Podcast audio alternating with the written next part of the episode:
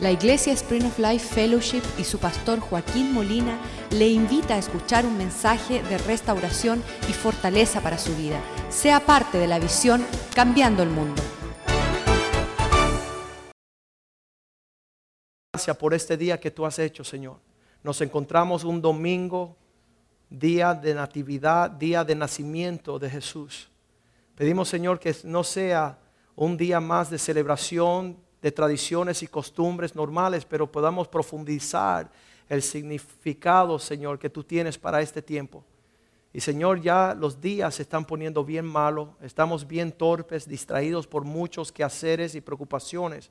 Pero si hay un mensaje que tenemos que entender y escuchar, es la salvación de nuestra alma, Señor, porque tiene consecuencias eternas, Señor. Y pedimos que este mensaje quede grabado, Señor, para el beneficio de todos aquellos, Señor, que todavía no han tomado la decisión de dejarse salvar por Jesús. Bendice esta palabra, prospérala en el corazón de tu pueblo, que tenga mucho alcance, Señor. El mensaje de que tenemos un Salvador que cambió la historia de la humanidad, cambió el mundo, Señor. Bendice tu palabra y prospérala. Te lo pedimos en el nombre de Jesús, que tu palabra sea lámpara para nuestras pisadas, nuestros pies en este tiempo. En el nombre de Jesús te lo pedimos. Amén.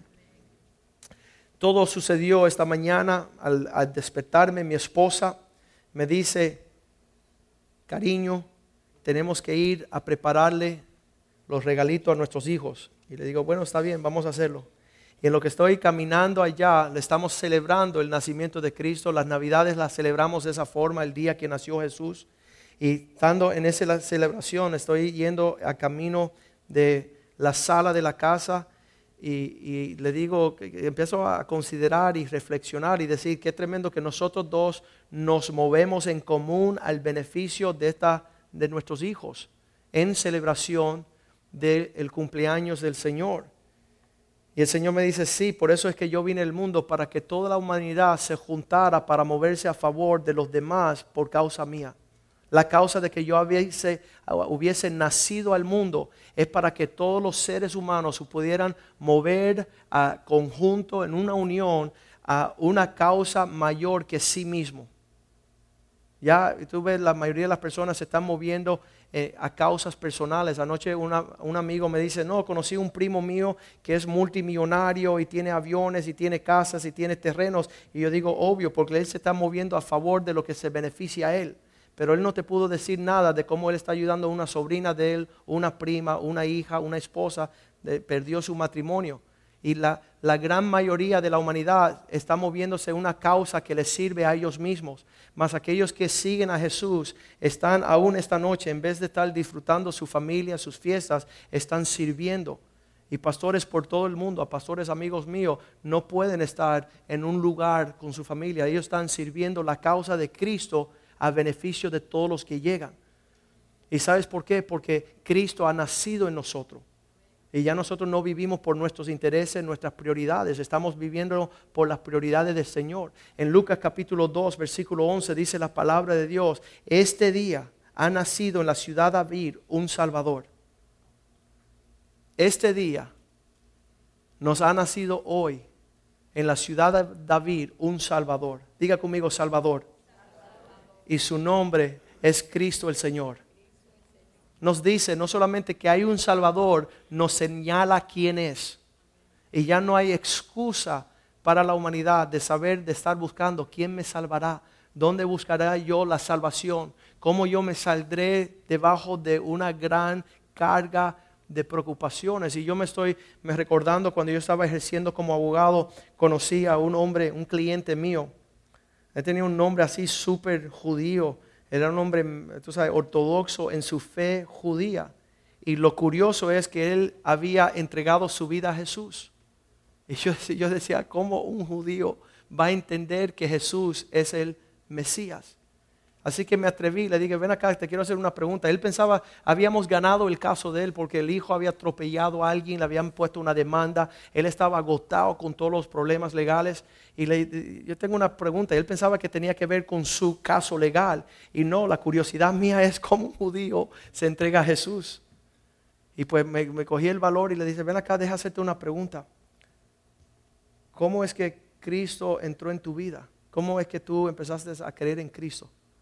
Y él me dijo, Joaquín, yo necesitaba un Salvador y Cristo es el único Salvador que conozco. Y yo me empecé a reír porque decía, obvio, el que busca agua, ¿qué va a tomar? Agua. El que, el que busca ayuda, busca eh, alguien que ayuda. Bueno, el que está buscando la salvación, ¿a quién busca? Un Salvador. Y Cristo se presenta en la humanidad como el Salvador del mundo. Lo podemos leer de nuevo. Que, que os ha nacido hoy en la ciudad de David un Salvador. Y que es Cristo el Señor. No tenemos que estar confundidos. Qué triste es que hay muchas personas buscando salvación donde no hay un Salvador. Están buscando rescate donde no hay nadie que ofrezca rescate. Conocí un hombre que salía de Chile, de los viñales, era un alcohólico. Y yo decía, y, tienes que conocer a mi Salvador, le dije. Yo estaba montado en el avión con él, estamos saliendo de Chile, él estaba a mi lado. Y, yo donde quiera que voy, le tengo que presentar al, al mundo perdido un Salvador. Y le hablo a él, le digo, oye, hay uno que se llama Cristo que salva. Y salvó a mi papá, salvó a mi mamá, me salvó a mí, mi hermana, mis hermanos ha, traído una salvación completa y perfecta. Y dice, bueno, yo tengo un Dios también. ¿Y quién es tu Dios? Bueno, él me dijo un nombre ahí. ¿Y, dónde, dónde, dónde es que hay evidencia de su salvación? Él te dijo a ti que te va a salvar. E, era un producto de su imaginación. Él se había inventado algo que él le decía que era su Dios, pero no tenía, no tenía nada vivido históricamente para comprobar la realidad de lo que él propagaba. Aquí otra de las cosas que vemos en Mateo 1:21, que antes de que naciera Jesús ya estaba predicho o la palabra profetizada que iba a venir un Salvador.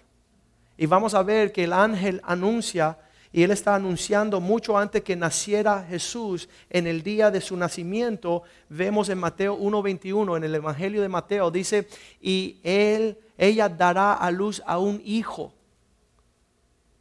Va a dar a luz a un hijo y llamará su nombre Jesús. ¿Sabe lo que significa el nombre Jesús en el hebreo? Un Dios que salva. Salvador. Porque él salvará su pueblo de sus pecados. ¿Sabes? No hay mayor mensaje que podamos pronunciar y proclamar que esta cuestión de la salvación. No hay mayor esfuerzo que podamos ver sobre la faz de la tierra que históricamente existió un hombre que nació en un día como este y fue marcado como Salvador y fue marcado como Jesús. Estamos viendo proféticamente que en lo que las personas hacen así y empiezan a lanzar por seis mil años, escuchen bien, seis mil años como arqueros que tiran flechas, ¡fum! Y otro tira otra flecha, ¡fum! Y por un periodo de dos mil años, hombres que vinieron profetizando la venida de este que iba de nacer, llamado Jesús, que salvaría a su pueblo de sus pecados y que todas esas flechas fueron así cruzando y murieron estos hombres, murieron las civilizaciones donde ellos vivieron y seguían todas estas flechas volando, volando, volando hasta el día del nacimiento de Jesús y todas esas flechas le pegan a Jesús. Todos los acontecimientos de la realidad de Cristo lo vemos realizado en la vida de una sola persona en una temporada del mundo. Y te haces la pregunta, ¿y por qué es que viene a salvar? Romanos 2, 23 dice que todo, por cuanto todos han pecado y han sido destituidos de la gloria de Dios. Todos han cometido una infracción. 3.23. Perdón, 3.23 todos han pecado. Sabes que un día cuando llegué yo a los caminos de Jesús no tenía yo que convencerme mucho que yo era un pecador, pero hay ciertas personas que viven en esta vida aparentando que no lo son. ¿Y sabes quiénes son los peores pecadores? Los que aparentan no hacerlo. Tienes unas profundidades de maldad, de, una vida secreta, una vida de angustias profundas. Yo, yo me maravillaba porque como abogado tenía clientes súper prestigiosos. Y entonces llegaban ellos a mi oficina, don fulano y, y doña tal, y entonces ve la profundidad del virus, del pecado en el corazón del hombre. Las personas más dignas. Me acuerdo de una familia súper, súper multibillonarias. Y ahí estaba su hija a una cuadra de mi oficina pidiendo limosna hecha una drogadicta, una prostituta, en las profundidades de las garras del pecado. Y ellos se la daban en las fiestas como que todo estaba bien. Y les quiero decir a ustedes, por más, por más apariencia que tenemos nosotros de no tener necesidad de ser salvados, digan conmigo, todos han pecado por cuanto todos pecaron, ahí no se libra nadie. Y los que predican la palabra son los peores, ahí me señala yo. Que Dios tuvo que asegurarme de traerme de profundidades, de tinieblas profundas, para que cuando se para delante de mí un homosexual, una lesbiana, un borracho, un alcohólico, que no se me levante ni por un segundo, marcar una pauta de que yo soy más que él. Eso Pablo decía, yo que soy el peor de los pecadores. Dios llama a estos hombres a predicar la palabra para que no exista una excusa. Hemos escuchado testimonios horribles, hombres que temen que la realidad se conozca. Mira, ya conocemos la realidad. Nosotros estamos perdidos, estamos en tiniebla, estamos en angustia. Un hombre aparentando que todo lo tenía bien y en orden y por atrás, que nadie sabía, está llamando a una línea de suicidio diciendo que quería tomar su vida, pero por delante estaba diciendo que todo andaba bien. Y muchos hombres se encuentran en esa realidad, pero nosotros tenemos que estar convencidos que la humanidad está perdida y nosotros no podemos apreciar mucho esta profundidad de tinieblas hasta que sepamos lo que era antes de Cristo. Cristo nace al mundo y pasan dos mil años, pero eso es como decir que tú compras un hotel que no tiene bombillos y pasaron un tiempo, unos años y todo el mundo poniendo bombillos y ya se ve un poco más. Pero vamos antes que se compró el hotel cuando no había bombillos. Nosotros estamos acostumbrados que la humanidad está más o menos, si vamos a la profundidad de saber lo que existía antes de los tiempos de Jesús, nos vamos a maravillar en una forma horrenda de lo que era la condición sobre la faz de la tierra antes de Cristo. Y esta noche lo vamos a saber un poquito nada más, vamos a escarbar un poquito esta realidad. Allá dice Romanos 3:24, aunque todos han caído, están destituidos de la gloria de Dios, de lo que Dios quiere, siendo todos justificados. Diga conmigo justificados. Y después digan gratuitamente. Que esta salvación es, eh, lo pagó Cristo Jesús. Fue una salvación comprada y dada a nosotros gratuitamente por gracia mediante el plan de redención que estaba o que es en Cristo Jesús. Dios tenía un plan para salvación de la humanidad. Este día estamos celebrando la natividad que había nacido para nosotros un Salvador, quien es Cristo el Señor. Y aunque fue una cuestión que fue proféticamente anunciada, ¿quién anunció? ¿Quiénes fueron los que anunciaron que venía el Mesías y la salvación? Digan conmigo, ángeles y profetas. Estos hombres y seres celestiales que anunciaban la venida de Cristo. Primera de Pedro capítulo 1 versículo 10 dice que estos hombres de, de Antonio, dice los profetas que profetizaban ellos hablaban, ellos hablaban en el futuro de lo que iba a suceder en cuanto a esta salvación. E, ellos profetizaban de la gracia destinada a nosotros, a vosotros. Ellos, digan conmigo, inquirieron y diligentemente indagaron. Dos cosas. Ellos buscaron y profundizaron estos asuntos. ¿Sabes qué? Yo no estaba buscando a Jesús cuando Él me encontró. Yo no, yo no estaba siguiendo las escrituras, quiero que me salve alguien, quiero... No, yo no estaba en eso, pero Él nos amó primero y nos vino y nos buscó. Cuando aún no estábamos buscándolos a Él, cuando estábamos en nuestros pecados, pero estos profetas, estos mensajeros de Dios, inquirieron diligentemente, indagando acerca, diga con, de esta salvación. Ellos buscaron. ¿Cómo, ¿Cómo, es que vienen? ¿Sabes por qué ellos buscaban? Eran hombres sabios. Eran hombres entendidos, decían, ¿dónde va a caer la bendición que yo quiero estar? ¿Dónde es que va a venir la paz, el gozo y la justicia? Quiero estar bajo la sombra del Altísimo. Por eso ellos buscaban. Y sabes que lo que profetizaron por mucho tiempo, cuando empezamos a ver que estaban hablando, esta salvación que venía a través, digan conmigo, dice allí, ah, ellos, los profetas, profetizaron de la gracia, algo especial de parte de Dios, del regalo que iba a venir a la humanidad. Versículo 11. Escudriñando qué tipo de persona ¿Cómo es que van a ser este hombre? cómo, va a vivir? ¿Dónde va a vivir? ¿Y qué tiempo indicaba el Espíritu de Cristo que estaba en ellos? Y, y, Señor, llénanos de entendimiento. Y estos hombres a través de un periodo de miles de años estaban hablando de que venía a uno que iba a aplastarle la cabeza a Satanás. Dice que iba a nacer de una virgen. Y ellos empezaron a, señalar los tiempos. Dice, escudriñando la persona y qué tiempo indicaba el Espíritu que estaba en ellos, el cual anunciaba de antemano. tenemos las profecías, son como más de 100 profecías. Una que iba a ser, uh, iban a ser de una virgen. Ya leímos esa el otro día, Isaías 7:14. Dos, Miquea dice, van a ser en Belén. Miqueas 5:2. En Génesis 49, 10 dice que se saldría de la tribu de Judá, tenía que salir de un sector específico, un legado de un linaje de hombres. Isaías 9.1 dice que su ministerio no sería en Belén donde naciera, sino a 100 kilómetros afuera de Belén, en Galilea. Ahí, ahí dice en Isaías 9.1 que su ministerio comenzaría en Galilea. Isaías 35:5 dice que él obraría milagros. Salmo 78:2 dice que él enseñaría con parábolas.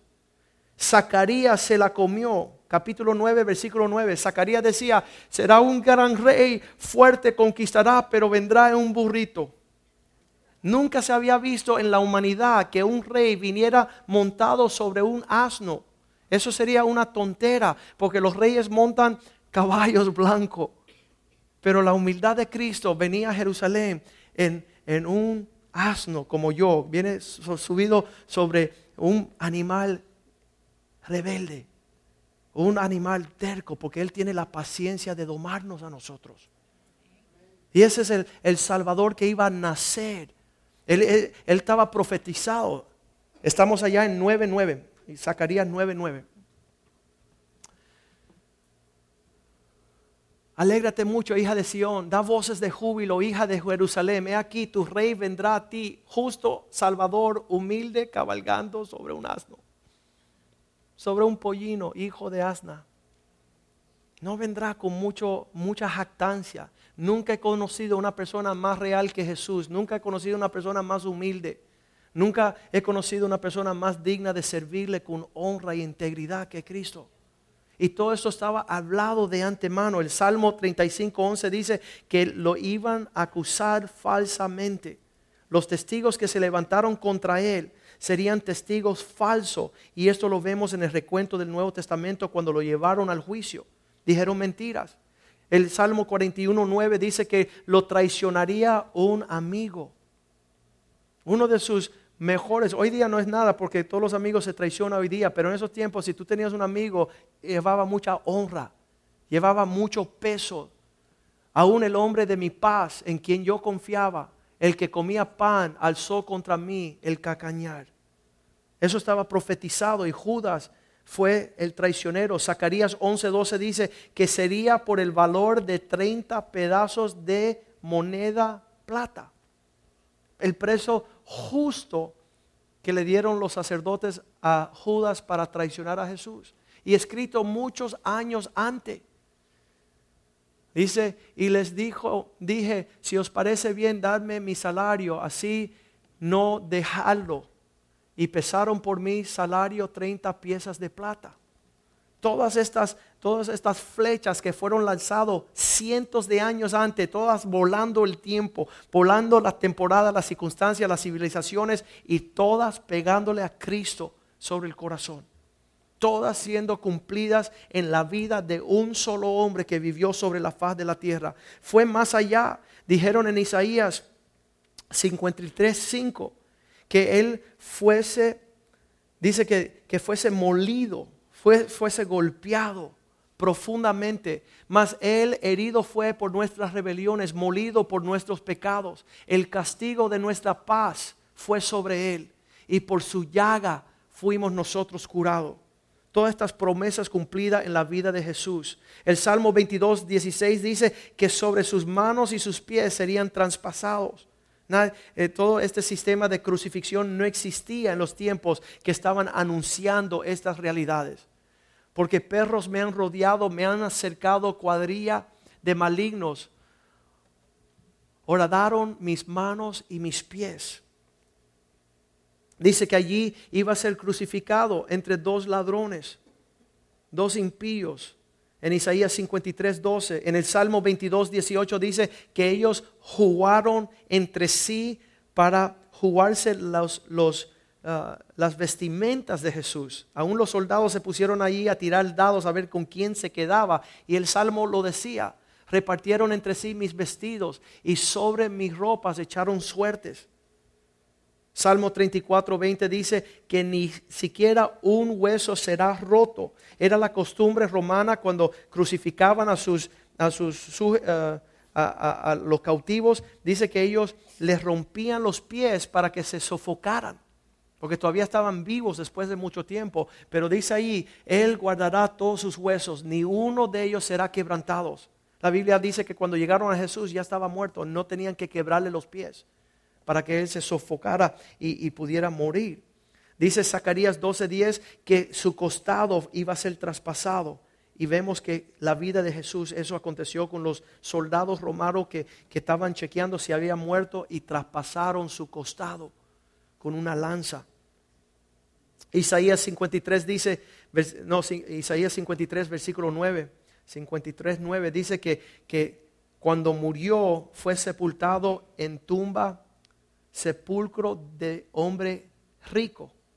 Y es que cuando murió Jesús había un hombre bien adinerado que le, le donó su tumba. Dice, y se dispuso con los impíos su sepultura, más con los ricos fue en su muerte porque fue donado donde él fue sepultado. Todos estos fueron acontecimientos anunciados mucho antes que Cristo llegara. El Salmo 16, 10 dice que él había de resucitar de los muertos.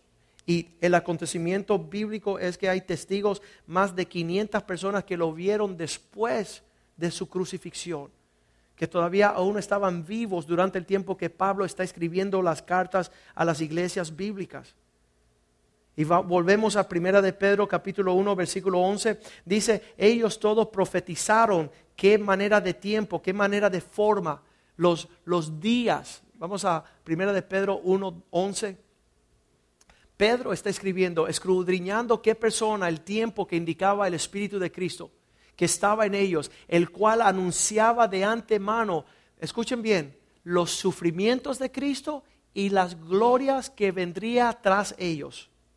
En los anuncios proféticos siempre anunciaban no solamente eh, cosas increíbles de la vida de Cristo, pero hablaba mucho del el, sufrimiento, la tristeza, las tinieblas. Una persona que está haciendo una historia de la vida de una persona, eh, si, muestra, ah, si muestra que tiene un amigo, el amigo no va a ser traicionero. No le va a negar tres veces como lo negó Pedro. No, no va a andar ah, en un momento de gloria. Judas pensaba que Cristo iba a derrotar a los romanos, pero cuando se dio cuenta que Cristo dijo, mi reino no es de este mundo, lo vendió enseguida. Y todos esos acontecimientos sucedió en la vida de Jesús. No solamente los sufrimientos, sino las glorias que vendrían tras ellos. Versículo 12 dice así. Versículo 12.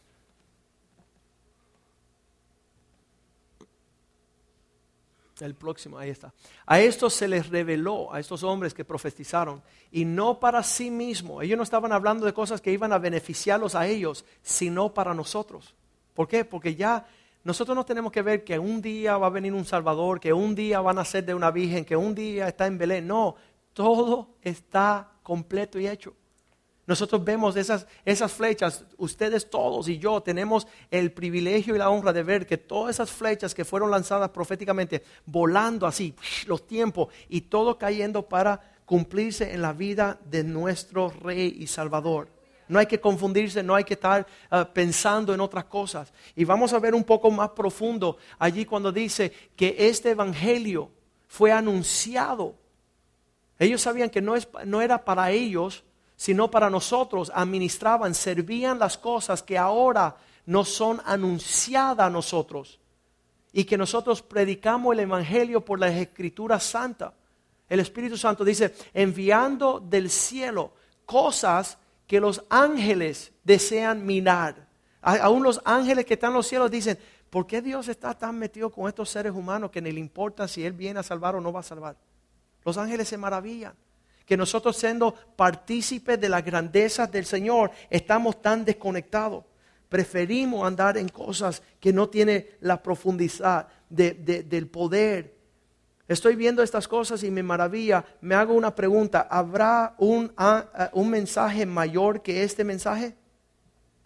Si tú eres mensajero, yo sé que hay personas que trabajan para Amway, hay otros que trabajan para Tupperware, hay otros que trabajan al IBM, que están anunciando Lexus y Toyota y Visa y Mastercard.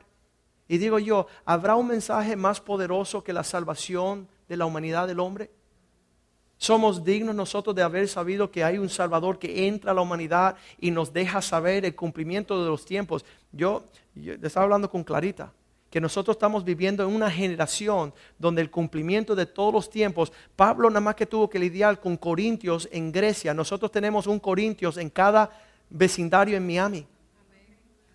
En un, tiempo de unas tinieblas tan profundas que donde quiera que tú señales y mire y vea, tú ves una persona traicionando a su esposa, tú ves a un hijo traicionando a su papá, tú ves a, una mujer ah, saliendo de su compromiso matrimonial, tú ves a, una persona blasfemando, tú ves a, uno de los pastores tomando a ventaja. Estamos viviendo un tiempo tan de tanta opresión de tinieblas y usted y yo tenemos la responsabilidad de alumbrar con el mensaje de la salvación. Es como estar tirando salvavidas ahí a todos lados. Y que la persona te dice, no, no lo necesito, no, te voy a mandar dos. Porque el que piensa que no lo necesita, necesita dos veces. No hay un perdido más perdido que el que piensa que no está perdido.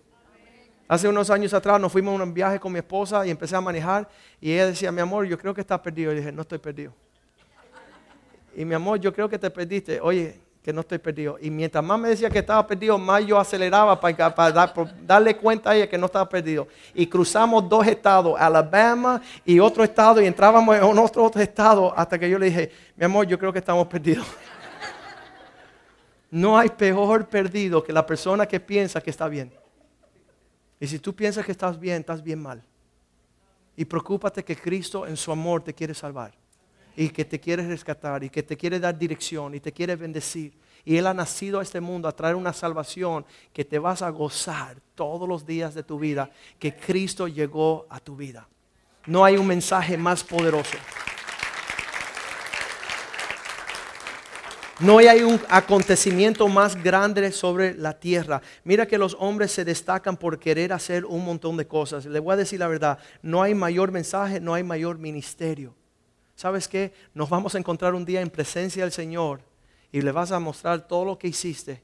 Y Él va a comparar lo que hiciste que no tuvo nada que ver con su mensaje y va a decir, pobre de ti, qué miserable que no pudiste saber los tiempos y las épocas de lo que te puse en la tierra a hacer.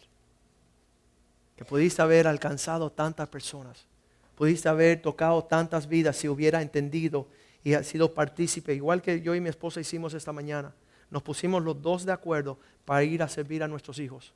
Que nosotros todos nos pongamos de acuerdo a trabajar con Dios para salvar la humanidad. Nuestra iglesia ha sido una iglesia bien tremenda porque aunque hemos predicado en todos los lugares, acuerdo un testigo de Jehová me acusó de no ser verdadero creyente de Dios porque no tocaba en las puertas. Y yo le decía, me tengo un programa de televisor todas las mañanas y alcanzamos a más de 20 mil personas. ¿Y usted qué hace? Porque muchas veces nos acusan a nosotros de no llevar el mensaje. Y le voy a decir la verdad, no hay una persona a la cual yo le hable que yo no le diga, ven a conocer a Cristo, ven a conocer la salvación.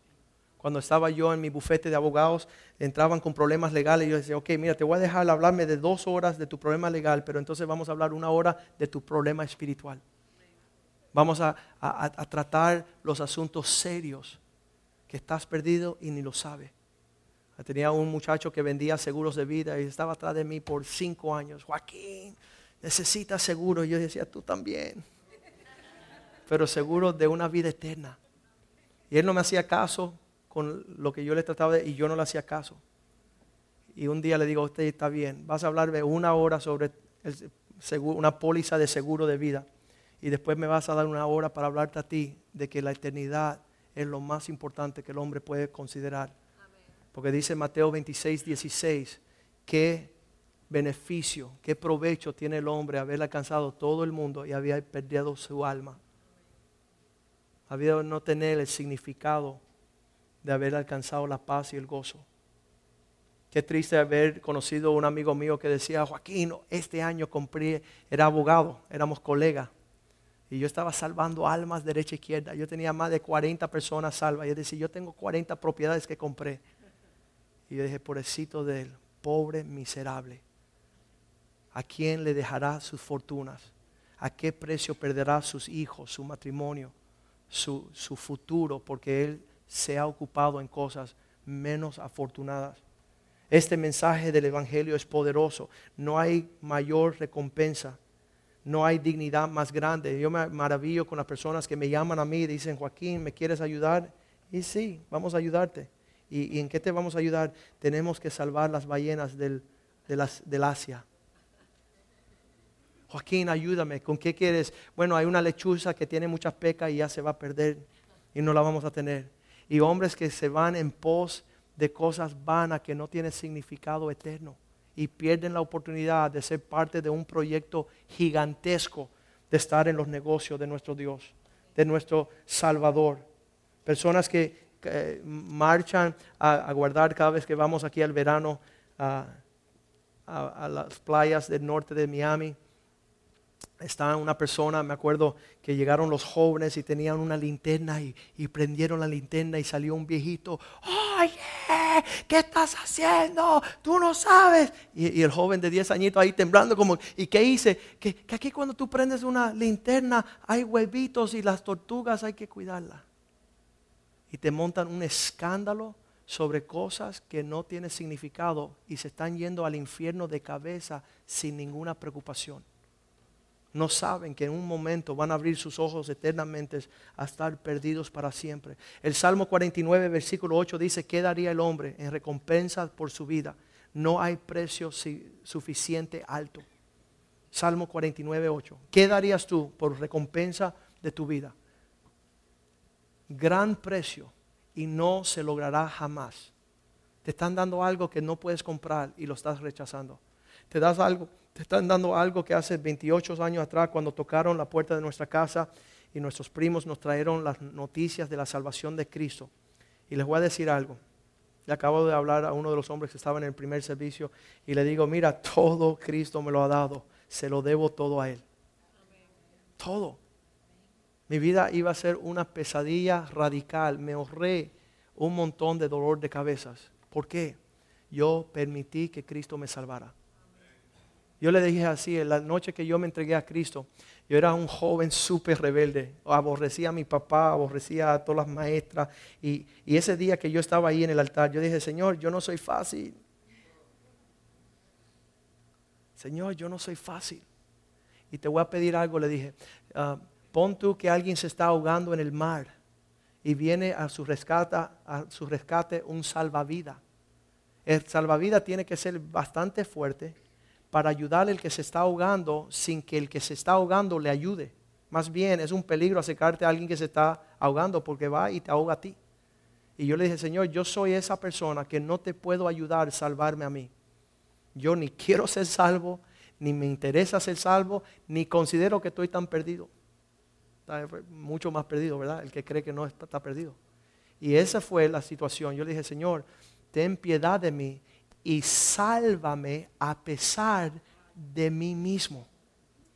Porque yo soy un necio, yo soy torpe, yo soy, yo soy un insolente, yo soy un soberbio. Yo me quiero que, me la sé toda. Y esa fue mi petición. ¿Y cuántos saben que Cristo es fiel? Y que es un salvador por excelencia. Y aquí me tiene, salvo me tiene guardado, me tiene en su paz, porque Él es un verdadero Salvador. Mateo 20, 28 dice que el Hijo del Hombre no vino a servir, no a que lo sirvieran, sino a servir a los demás. Y mira lo que dice, dice, como el Hijo del Hombre no vino para ser servido, Él no está pidiendo nada de ti, sino para servirte a ti. Él te lo quiere dar todo. Y para dar su vida en rescate por muchos. Yo puedo aquí confiadamente anunciar el rescate y la salvación de Cristo, porque mucho antes que yo salvó un montón de gente, me salvó a mí y sigue salvando a las personas. Sigue trayendo una salvación a unos niveles que nos parece hasta mentira. Poco hacemos para la salvación que hemos alcanzado. Poco nos dedicamos a la obra del Señor y estamos dedicados, estamos comprometidos. Tremendo la obra que Cristo hizo en la cruz del Calvario, donde Él, ahora que nosotros somos lo que hemos recibido este mensaje, hemos recibido esta salvación. Qué triste cuando la vamos a ofrecer a una persona, somos torpes, somos, no, no le hacemos justicia a la presentación de Cristo. Estamos ofreciendo a las personas un pan viejo, un pan no caliente, un pan no, no, no ofrecido dignamente. Pero Pablo le decía a Timoteo, Timoteo, no piense que esto es en un tiempo especial. Segunda de Timoteo 2.4, esto es en tiempo y fuera de tiempo. No hay, no hay un lugar específico. Qué lindo que son las navidades. Qué lindo que es el diciembre 25. Pero yo espero que yo te ofrezca el Cristo esta noche como te lo ofrecí hace un mes, un año, dos años atrás. Con la misma pasión, con el mismo deseo y que yo pueda seguir pasándole a las próximas personas la realidad de lo que Cristo ofrece. Lucas 19:10 dice así, el hombre, el Hijo del Hombre no vino sino a buscar y salvar aquello que estaba perdido. Vamos a leerlo, Lucas 19:10. Qué tremendo que Dios se compromete en esa situación.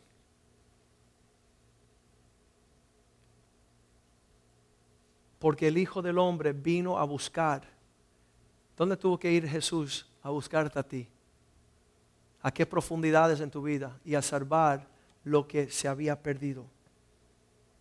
Juan 3:7 dice, Él no vino, él, dice que Dios no envió a su Hijo a condenar el mundo. Él no viene a señalarte tu pecado, a decirte te vas para el infierno, a decirte que tú eres perverso, que tú. Eso te lo digo yo. Cristo vino a decir, te amo, te adoro y quiero ayudarte.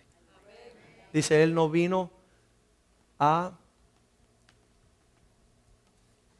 Él no envió a su Hijo a condenar el mundo, sino a través de Él salvarle. Primera de Timoteo 1.15 dice así la palabra de Dios. Esto puedes confiar en estas palabras. Y estas palabras son dignas de ser aceptadas completamente. Primera de Timoteo 1.15. Cuando Pablo escribe estas palabras, él le está diciendo, puedes confiar, palabra fiel y digna de ser recibida por todos, que Cristo vino al mundo para salvar a los pecadores y de los cuales yo soy el primero. Qué tremendo.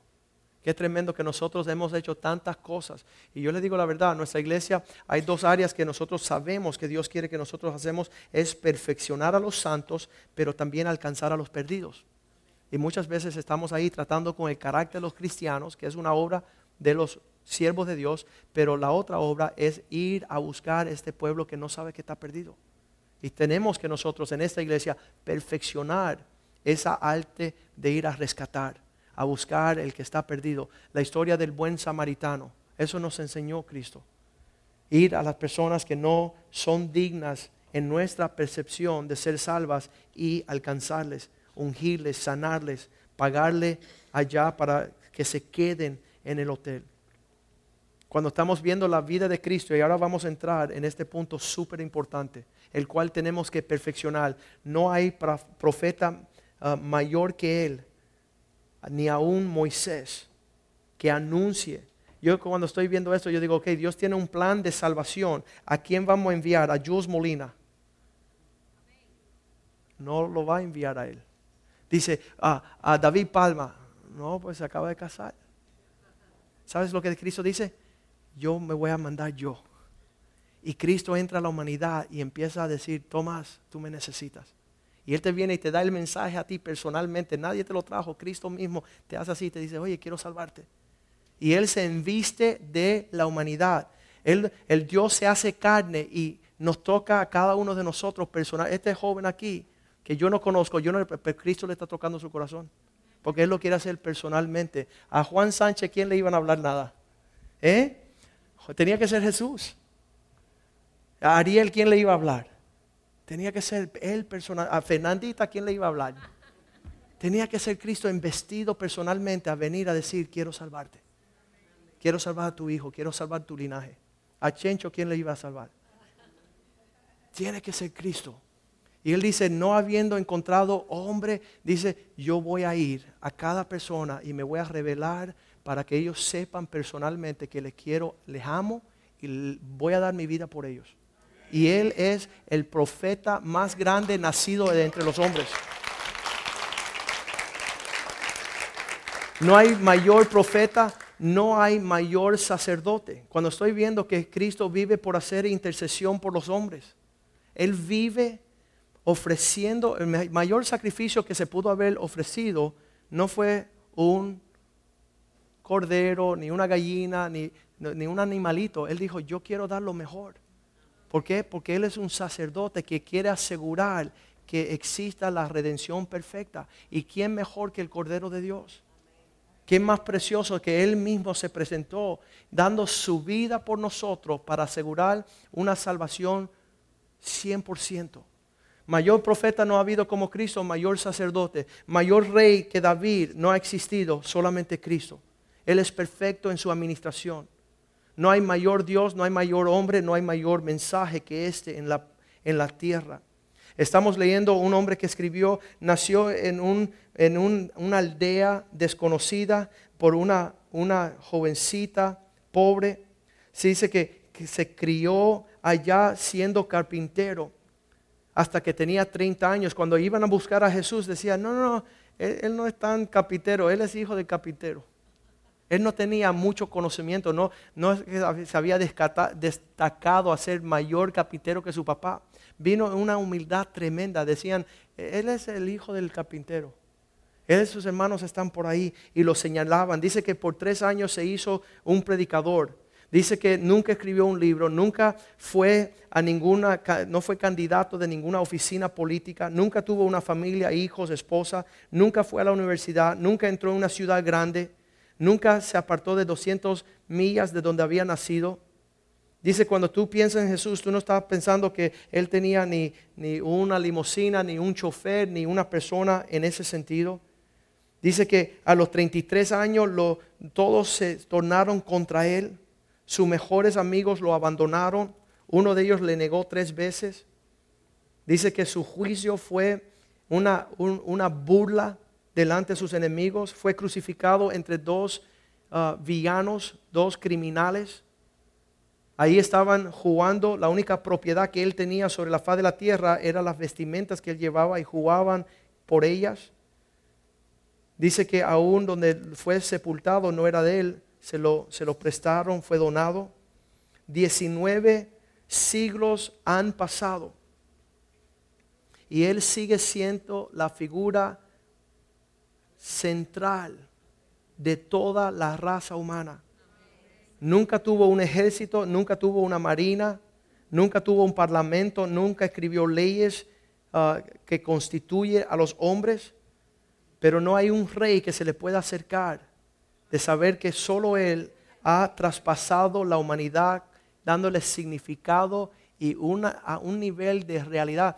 Les voy a decir algo, si Cristo no nace, no tenemos leyes que gobiernan nuestros países. Porque los países se rigen por las palabras de los mandamientos que Él habló. Qué tremendo. Sabes, empiezo a profundizar esto y la luz del mundo es nacido. No existían hospitales antes de que naciera Jesús en la humanidad. ¿Sabes por qué? Porque se dedicaban a coger todos los mancos y los tuerzos y los menospreciados y lo tiraban para no tener que soportarlos. Los niños que nacían ciegos lo mataban para que no que tuvieran que vivir. Los que nacían sordos los tenían que desechar. Todo esto sucedió en los tiempos antes de Cristo. Todas las cosas que podemos ver en cuanto a la educación la debemos a Él. ¿Sabes por qué? Porque fue maestro por excelencia y le dijo a sus seguidores, vayan y prediquen y enséñale a todos mis palabras. Ahí se fundieron las escuelas, porque aún en los tiempos antiguos, si eras mujer, no te daban educación, tenías que haber nacido bajo un legado de un privilegio de haber sido varón.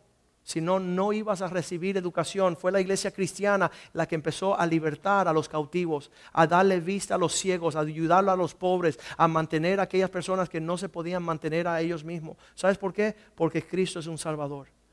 Porque eres un gran Salvador. Vemos la historia de la humanidad cuando fueron a imprimir el primer libro. ¿Sabes quién fue? Un cristiano. ¿Sabes por qué? Porque él inventó la imprenta.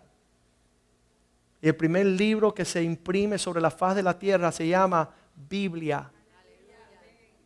Porque si no hay la salvación de la humanidad, se pierde todo el mundo. Cristo vino a abrir los conocimientos, las universidades más grandes eran aquellos hombres que habiendo conocido a Cristo amaban el conocimiento y la verdad, iban en pos de todas las ramas de las ciencias, todos los descubrimientos sobre la faz de la tierra ha sido por la semilla de Cristo en la humanidad. Está diciendo allá en Juan capítulo 3, versículo 14. Juan 3, 14 dice que igual que Moisés levantó la serpiente en el desierto para sanidad, y como Moisés levantó la serpiente en el desierto, así es necesario que el Hijo del Hombre sea levantado. ¿Sabes cuál es la señal del cuidado médico universal? Una serpiente en un palo. Cristo propicia esa realidad.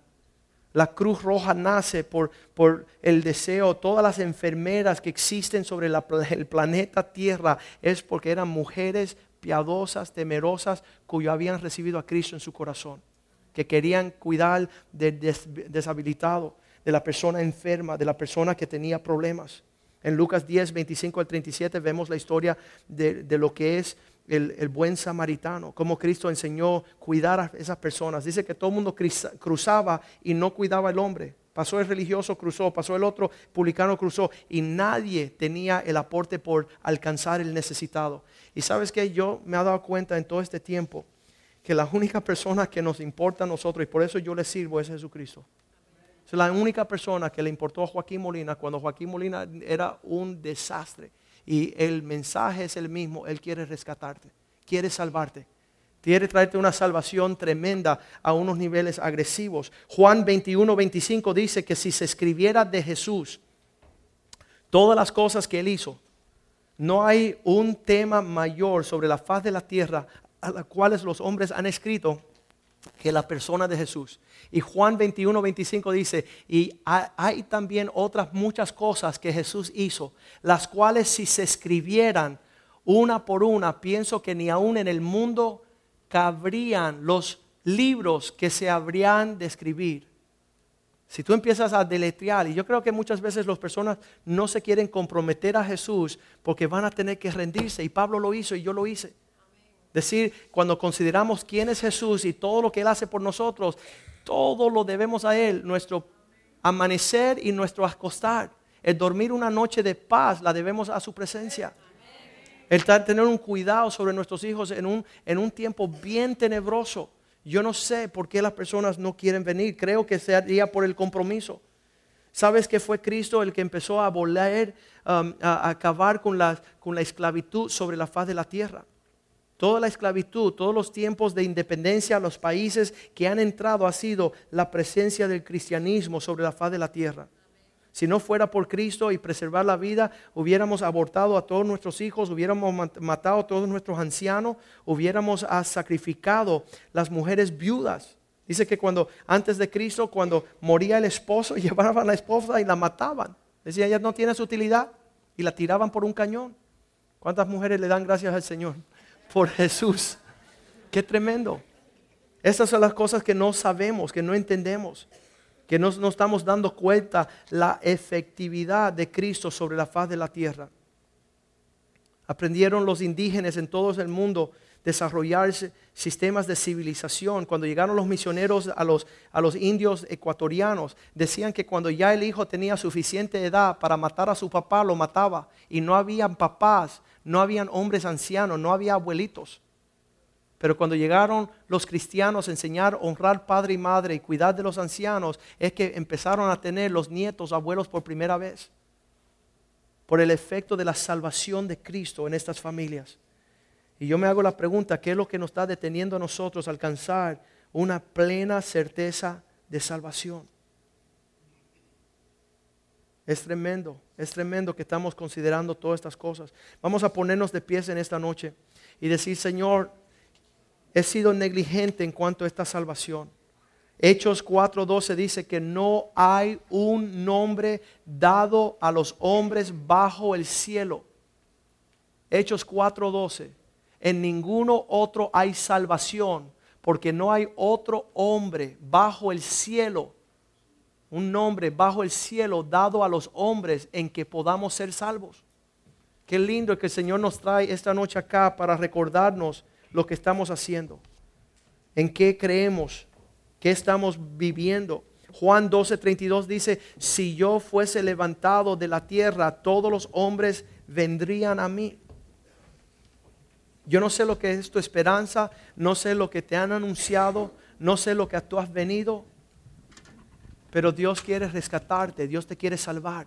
Y muchas veces yo le pido al Señor, Señor, rescátame de mí mismo, como hizo el, hijo pródigo. Yo tengo muchas veces pensamiento que pienso que sé más que el Señor. Yo tengo decisiones tomadas que pienso que yo, yo las puedo lograr. Y digo, Señor, sálvame de mí mismo. Sálvame de mi torpeza. Sálvame de mi, eh, mi, descarriamiento. Que yo pueda en estos tiempos escapar. Hebreos 2.3 dice así.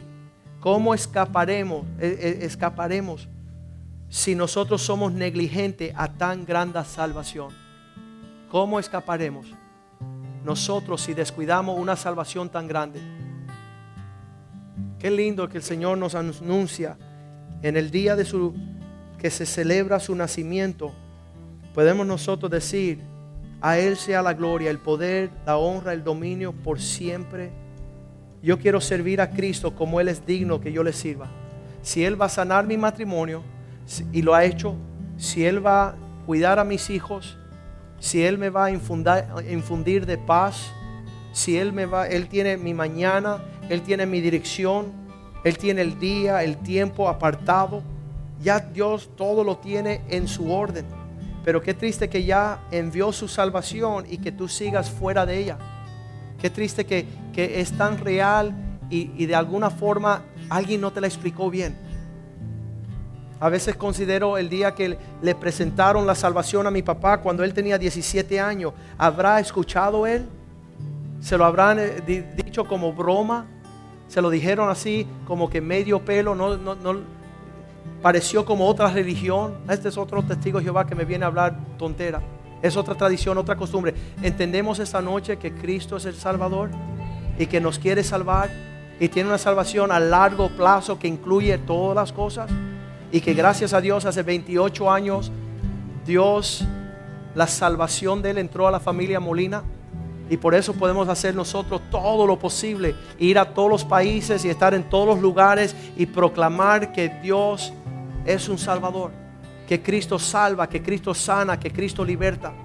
Y que esa realidad sea la realidad que alumbra nuestro entendimiento. Y yo le diré la verdad en este sentido que no podemos apreciar cuánto de la luz ya está andando en nuestra civilización para nosotros acomodarnos a decir, bueno, aquí como, como me cae un poco de ayuda, pues yo estoy bien. Mira, créeme que esta luz quiere brillar para que todos vean su salvación. Y que tu entendimiento, tus pensamientos, tus palabras se alumbre para que tú seas esa persona que en Cristo glorificando a Cristo, va a traer un alumbramiento, porque nuevamente estamos viviendo en tiempos bien tenebrosos. Y nosotros tenemos que ser la luz. Y ser la luz porque permitimos que la salvación entre y después nosotros empezamos a proclamar con gran fervor y gran profecía la realidad de Cristo. Qué triste que están llegando hijos de pastores a esta iglesia que dicen no creo en Dios. Qué triste, ese es el tiempo que estamos viviendo. Y yo espero que mis hijos no solamente digan creo en Dios, sino que lo he papado, lo he tocado, lo he visto, que la salvación ha llegado a nuestra casa. Vamos a ver este video. Este video, dice así, la historia de esta canción para terminar ya mismo. Dice así, ¿qué manera extraña escogiste para salvar el mundo. Cogió a Clarita. Qué extraño, qué tremendo que Dios escogió la iglesia, a, Wendy. Cada uno de nosotros somos una, una muestra de cómo Dios quiere que su salvación llegue a nuestra familia, nuestra ciudad, las naciones. Escuchen la palabra de esta canción.